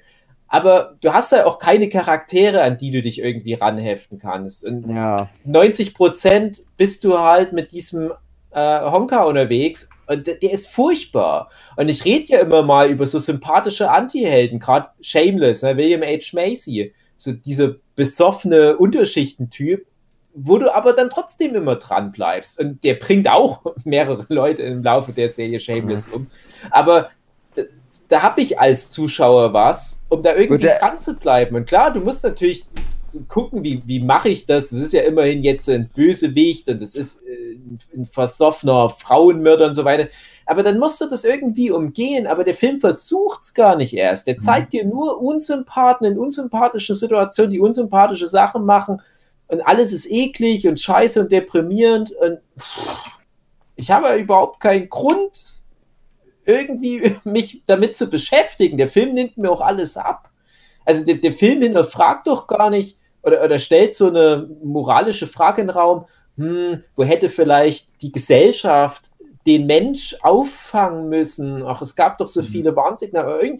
All sowas macht der Film nicht. Der zeigt eigentlich nur, na, das macht er und das ist schlecht. So, Ende der Film ist vorbei. Aber trotzdem hatte ich Bock, das Buch zu lesen, weil ich ganz doll glaube, dass ein Heinz Strunk in dem Buch genau das irgendwie hinkriegt. Mhm. Dass es zwar auch Unsympathen sind, aber ich trotzdem irgendwie vielleicht ein bisschen Empathie für die aufbringen kann. Du hast alleine dadurch, dass du viele so Backstories so erzählt kriegst, auch viel mehr von Fritz Honka, was, wa- wie der da gelandet ist, wo der ist, aber auch ganz viel von diesen ganzen Nebenfiguren, ne? Dadurch hast du halt alles so wie so dieses, ja, wenn die vielleicht nur ein, zwei Mal anders abgebogen wären, wären die vielleicht alle ganz woanders gelandet, dann wäre das alles nicht so passiert und das ist halt Mhm. alles so, diese ganze Tragik so von Menschen einfach, von verschiedensten Menschen und das, wie schlimm das alles ist. Ja, das, das ist, das macht halt das Buch. Das schafft der Film Mhm. halt gar nicht, überhaupt irgendwie nicht. Das, Also ich finde wirklich dann lieber der Ich Pennymarkt auf der Reeperbahn. Genau. ja, ja, ja. Doch, doch, doch. Da Da jetzt noch zumindest, das, das einbauen. ist zumindest Der- der Real Deal. Dave, wir einfach. sind ja schon knapp bei der Zeit. Schaffst Ja. du es, deine Filme da noch schnell runter zu? Ja, das ist. Ich, ich, Moment. Moment. Johann ist noch dran. Oh je. Oh je. Och, Ui. Mann. Kannst du das nicht doch für nächste Woche aufheben, Jochen? Nein, nein, nein, nein, nein. Weil das Andi, du hast letzte Woche eine ganze eigene Folge. Wo nur du was erzählt hast. Ich möchte, dass der Jochen das jetzt erzählt. Okay. Ja. Genau, ich bin ja ein bisschen später dran, weil ich noch von der Golden Globes äh, Afterparty komme. ähm, hattet ihr das als Thema? Nee. Nein. Nee, Nein. noch nicht. Golden Wir haben Globes? auf dich gewartet. Also ich hätte die Golden Globes nicht ohne den Jochen besprechen wollen. Das ja, ist ich auch nicht. Also das Allerwichtigste, das Damen-Gambit, unser Damen-Gambit, wir haben es groß gemacht. Ja, Wir sind der Auslöser. Ja, ist aber wirklich so. Ja. hat, hat natürlich einen Golden Globe gewonnen und Ja. natürlich die Anya Taylor-Joy hat auch als beste Darstellerin Ja. einen Golden Globe bekommen. Jochen, Und das Hat hat, sie mich glücklich gemacht und das gedankt? war's. hat sie dir denn gedankt in ihrer Ansprache? Nicht persönlich. Ja, man hat's gemerkt, dass sie Aber Jochen hat dir dann eine WhatsApp Ja, geschickt Genau. noch. Sagt, thanks Jochen. Your support. Ja. Ach, das hat mich gefreut heute Morgen. Hm. Schön. Ach, ich fand das schade, dass man die Golden Globes nicht mehr im Fernsehen drin angucken Mhm. konnte. Und ich habe leider die Award Ceremony gar nicht gesehen dieses Jahr. Früher war das immer für mich so ein Highlight, habe ich immer tatsächlich sogar lieber als Oscar-Verleihung angeguckt, weil die Mhm. Golden Globes für mich immer so der wichtigste Gradmesser waren, weil es ja dann nicht nur um Filme, sondern auch um Serien geht und die brechen das so runter aufs Wesentliche Genau. also den Kategorien, das hat sie mal einfacher gemacht. Und ich habe immer die Golden Globes als, ich sag mal so, als, als, als äh, Hausaufgaben wahrgenommen. Okay, das sind die Sachen, die muss ich in der nächsten Saison jetzt alle schnell runtergucken. Hm. Da kann ich direkt auch mal einen kleinen, Ver also erste Empfehlung, das ist jetzt noch nicht direkt meine Kategorie, aber jetzt gibt es ja bei Disney Plus Star, wie Jochen ja auch schon Mhm. letzte Woche angekündigt hat. Und ich habe jetzt mal reingeguckt, was so alles in dem deutschen Star-Paket drin ist und es sind doch ein paar Schmankerl dabei. Es ist Ja. nicht so schlecht. Und unter anderem ist da auch die Serie Atlanta dabei, Ja. Mhm. Habe ich auf der glaube Liste. ich schon mal vor 100 Jahren empfohlen habe. Also jetzt kann man es endlich mal nachgucken, weil früher war es, glaube ich, immer Sky-exklusiv. Und es gibt eine neue Serie von den Rick and Morty-Machern. Die heißt Space- Solar Opposites. Solar Opposites, ja, genau. Ja. Genau, da habe ich reingeguckt. Erste Folge hat mich jetzt noch nicht so abgeholt. Also, es wirkt schon wie ein Spin-off von Rick and Morty. Also, es kann echt in derselben Welt spielen. Ich weiß nicht, ob drei Folgen waren jetzt letzte Woche verfügbar. Ich weiß nicht, ob es da mal eine handfestere. Es ist halt, wenn ich es richtig mitbekommen habe, ist es eben zwar von den Rick and Morty Machern, aber ohne Dan Harmon. Ach, ohne Mhm. ihn? Okay. So, wie ich es mitbekommen habe. Und da weiß ich dann Ah. halt nicht, wie, wie weit da der Humor dann passt. Aber war Na, hatte von euch schon mal jemand reingeguckt? nie. Also ich fand halt Folge 1, das, das kannst du gucken, das ist auch komplett eins zu eins der Rick and Morty Stil und auch so inhaltlich passt das perfekt rein. Und ich musste aber halt überhaupt nicht lachen Mhm. fand, wenn das jetzt eine Folge von Rick and Morty gewesen wäre, was es inhaltlich durchaus hätte sein können, dann wäre es die schlechteste Folge aus vier Mhm. Staffeln Rick and Morty. Vier Staffeln haben wir doch bisher, ne? Ich Ja. glaube ja. Mhm. Und das, da hatte ich dann noch nicht so Bock, direkt weiter zu gucken. Aber ich werde es weiter angucken. Es ist auf alle Fälle nett, dass das da mit drin ist. Es ist auch direkt Stars exklusiv. Und es gibt aber jetzt auch alle Folgen American Dad und Family Guy da jetzt in dem Paket mit. So hast du jetzt wirklich auf Disney Plus, Simpsons und äh, Futurama und alles ist jetzt damit Ja. drin. Das ist schon krass. Und äh, ja, tatsächlich Family Guy habe ich jetzt noch wieder eine Staffel zu Ende geguckt, Staffel 17. Das ist bei mir immer so Guilty Pleasure. Ich weiß, Family Guy ist irgendwie Quatsch und so, aber das ist so für mich so eine Wohlfühlserie. Ja, dann das andere große Disney Plus Ding, das bequatscht mir ja in WandaVision. Und ich habe aber darüber hinaus wieder Shameless eine Staffel abgeschlossen und ich kann weiterhin nur wärmstens empfehlen. Shameless ist immer noch sehr gut. Staffel 7 habe ich jetzt durch und wieder so viele schöne Sachen dabei. Und gerade jetzt in Bezug auf den goldenen Handschuh wollte ich es nochmal erwähnen, weil es teilweise in eine ähnliche Richtung geht. Und es ist auch äh, sehr, wie gesagt, Make mittendrin. Ich habe darüber eine ganze Folge gemacht, aber ich habe seitdem wieder so viel geguckt und es ist immer noch auf einem sehr hohen Niveau. Ich kann immer noch meine Hand für ins Feuer legen.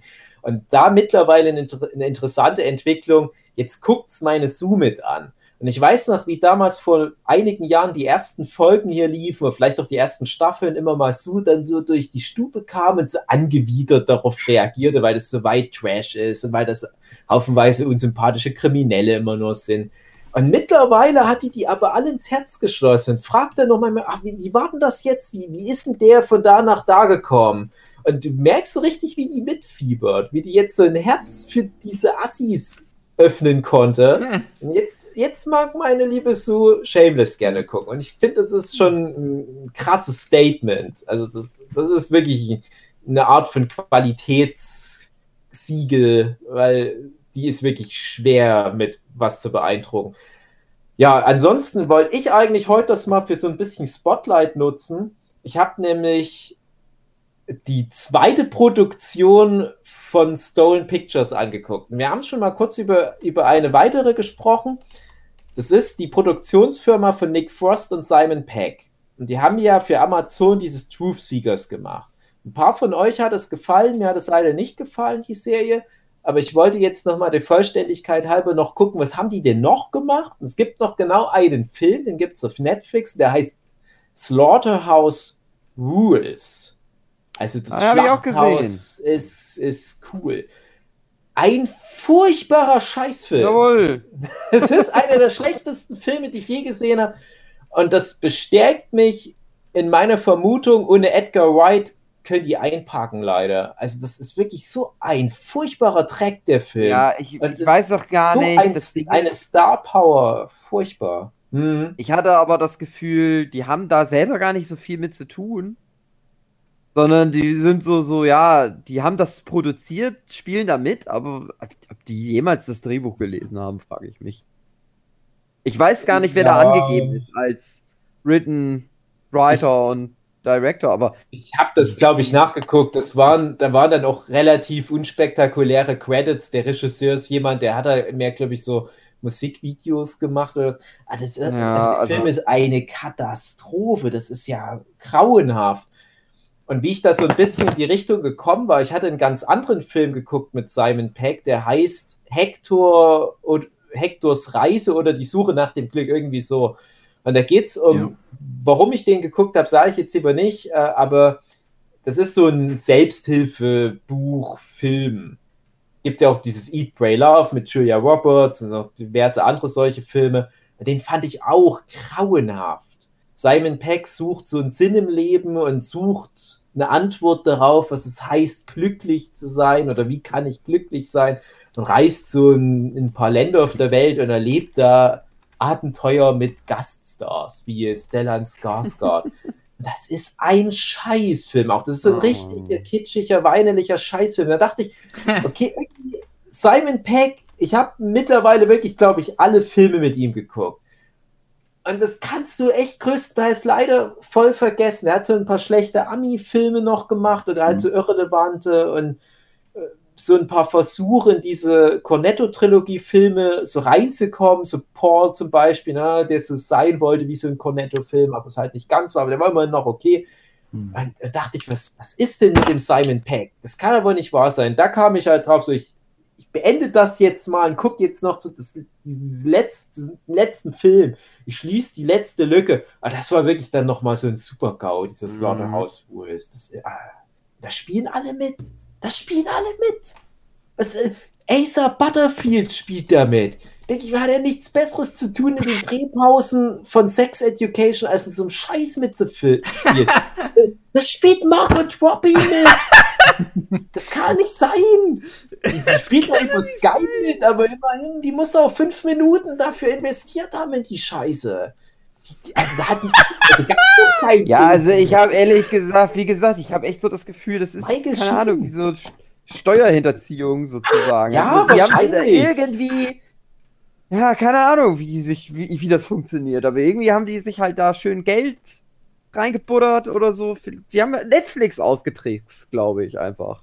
Ja, und Amazon. Gekriegt, haben sich das alles schön bezahlen lassen, sind aber alle selber nur so 10 Minuten da am Set gewesen. Ja, Und so ein paar trotzdem- Kinder haben dann den Rest zusammengeschauspielert. ja, in, in ein paar Kinder, aber halt auch fucking Michael Sheen. Ich, ich mag Michael Sheen total gerne. Es ist so für mich so mit, mit David Tennant und, und halt Simon Peck, Nick Frost, das das sind so diese, diese Mhm. Aktuellen britischen Kultgesichter, die du halt überall mit drinne hast. Und das ist dann meistens ein Qualitätskriterium.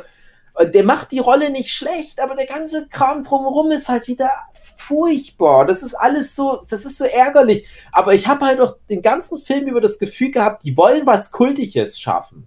Die wollen Ja. eigentlich einen coolen, kultigen Film, also eine Mischung aus Harry Potter und Satire und irgendwas mit Drachen, aber auch so äh, fies und mit Fingern und so weiter. Und das ist aber wirklich wie ein Puzzle, wo du statt Puzzleteile irgendwie Schlüpfer hast. Und alte Schrauben. Und jetzt machen wir das Puzzle fertig. Also das ist, das kann doch nicht sein. Das kann echt nicht. Ich, ich habe mich da so krass geärgert. Das kannst du dir nicht vorstellen. Ja, also Pech gehabt, ne? Also nur so goldene Handschuhe, Slaughterhouse Rules, Hectors Reise nach dem Glück und so ein Scheiß, naja. Neues aus der Welt habe ich noch geguckt. Dieser jetzt auch für Golden Globe nominierte Tom Hanks Film, der ist auf Netflix, so ein Western. Den habe ich geguckt, weil da, und das passt nämlich auch wieder zu dem Thema, was wir vorhin hatten, da spielt dieses Mädchen mit, was auch jetzt für den Golden Globe nominiert war, die in Systemsprengerin Mhm. das Mädchen ist. Ja. Und das ist jetzt wieder so ein Beleg für, es gibt gute deutsche Schauspielerinnen. Und vielleicht ist es nur dieses eine Mädchen und vielleicht noch Daniel Brühl, wenn er Glück hat mit dem Drehbuch. Und äh, August Diedl oder Diel oder wie er heißt. Und alle anderen sind scheiße, das kann er trotzdem noch sein. Aber die ist halt immer gut in allem, was die macht. Und die hat aber nur zwei Sachen gemacht. aber irgendwie schon alle Filmpreise gewonnen mit den zwei Sachen. Das kann Aber auch ich was hoffe, werden weil die's- zukünftig. Ja, ich Ja, hoffe, weil die noch so jung ist, dass die jetzt wirklich direkt Hollywood-Fuß Das ist halt das Ding, das hat jetzt der Schröckert auch gesagt. Das ist jetzt die Frage, wie sie sich entscheidet, ob sie jetzt für diese ganzen beschissenen deutschen Produktionen rangezogen wird und dann halt diesen üblichen Quatsch macht oder ob sie dann wirklich durchstartet und so ein paar eher so in Richtung Ami-Film macht oder so. Ich Das- glaube, das ist was, wo jetzt Amis erkennen müssen, Herr Amis oder generell echte Mhm. Filmemacher und Serienmacher. Das ist eine ganz junge Schauspielerin. Wann hatten wir das letzte Mal sowas, dass so, so junge Talente schon so, so frisch geerntet werden können? Ne? Du hast halt sowas wie die Harry Potter-Filme, aber da hast du ja komplett nur Newcomer reingecastet gehabt. Und dann hast du halt so jemand wie ein Macaulay Culkin bestenfalls noch, der in die Richtung reinpasst. Aber heutzutage, wir haben ja viel gesünderes Umfeld, wie, wie Jungstars ordentlich groß werden können. Nehmen wir zum Mhm. Beispiel eine Haley Steinfeld, ne, die durch True Grit so krass gleich den Durchbruch hatte und seitdem äh, kein äh, äh, Koks-Jahr Pause machen muss. Also, sondern die macht immer ordentlich ihre Filme, ihre, ihre Serien, jetzt auch demnächst mit Hawkeye. Die hat immer gute Rollen. Ja, selbst sowas wie Pitch Perfect kannst du eigentlich auch nicht wirklich schimpfen, dass es eine schlechte Rolle war. Und ich hoffe, dass jetzt, äh, ich habe leider den Namen vergessen, irgendwie Ziegler oder so ähnlich heißt die mit Namen. Ich bringe die mal durcheinander mit Maddie Ziegler, die immer mit Sia diese Tanzvideos macht. Und die könnte jetzt für so eine Rolle rangeholt werden, wo das Produktionsstudio schon weiß, das wird was, das machen wir zehn Jahre lang. Also der neue Harry Potter vielleicht. Warum nicht? Helena Sengel. Ja, so ist es. Gut, Dave, bist du fertig Ich bin fertig mit der Welt? mit der Mit den Welt. Nerven, weil du so doll auf dein Handgelenk immer Ja. drückst die ganze Zeit. Haben wir schon überzogen, André, oder ist das Ähm, noch genau in der Zeit? Ach, wir liegen Das genug mit 20 Minuten in der Zeit überzogen. Ach was. Nur 20 Minuten? Ja, Da können wir ja nochmal. Kann ich, genau. kann ich ja noch ein bisschen was über den goldenen Handschuh erzählen. Genau. Ach, André, Ach, Hugi. das ist immer nicht so einfach mit uns. Tut mir leid, dass Hm. wir immer so gemein zu dir sind. Ja, ich weiß. André, willst halt mach nicht, mal dass was wir klar, dass podcasten. Filme nicht mehr so scheiße sind. Dann habe ich Okay. auch nichts mehr Ich zu ruf mal beim erzählen. Herrn Netflix an. Ja, sag dem mal, wir machen das jetzt demnächst. Götz. Ihr pitcht dann einen Scheiß nach dem anderen, das wird geil. Ja, wir übernehmen auch alle bestehenden Serien. Wir machen dann die neue Staffel Elite und Ja. Haus von die Geld. Ja. Und wir haben das alles gar nicht mehr gesehen, die letzten Staffeln, aber ist egal. Wir machen einfach. Neue Staffel Riverdale, das Ja. spielt Wir machen, wir machen. Haus von die Geld und wir machen aber auch eine deutsche Serie, die dann heißt Haus von die Geld. Sehr schön. Und wir besetzen überall Eddie, Genau. Ja. damit er noch eine gute Serie hat. Hui. Tschüss, Ja, liebe wow. Zuhörende. Tschüss. Wow. Ich hoffe, ich hoffe, ihr seid nicht wie André und ihr hattet Spaß. Ja, Ich hoffe, ihr habt nicht die ganze Zeit auf die Uhr geguckt, sondern Genau. habt euch den Scheiß angehört, den wir da verzapft haben, die letzten, weiß ich nicht. Kommt mir vor wie 10 Minuten, glaube ich. ach so. Länger ging der Podcast doch nicht, Mhm. oder André? Mhm. Genau. Es ist, die Zeit geht so schnell vorbei, wenn man Mhm. Spaß hat. Oder was anderes nebenbei macht.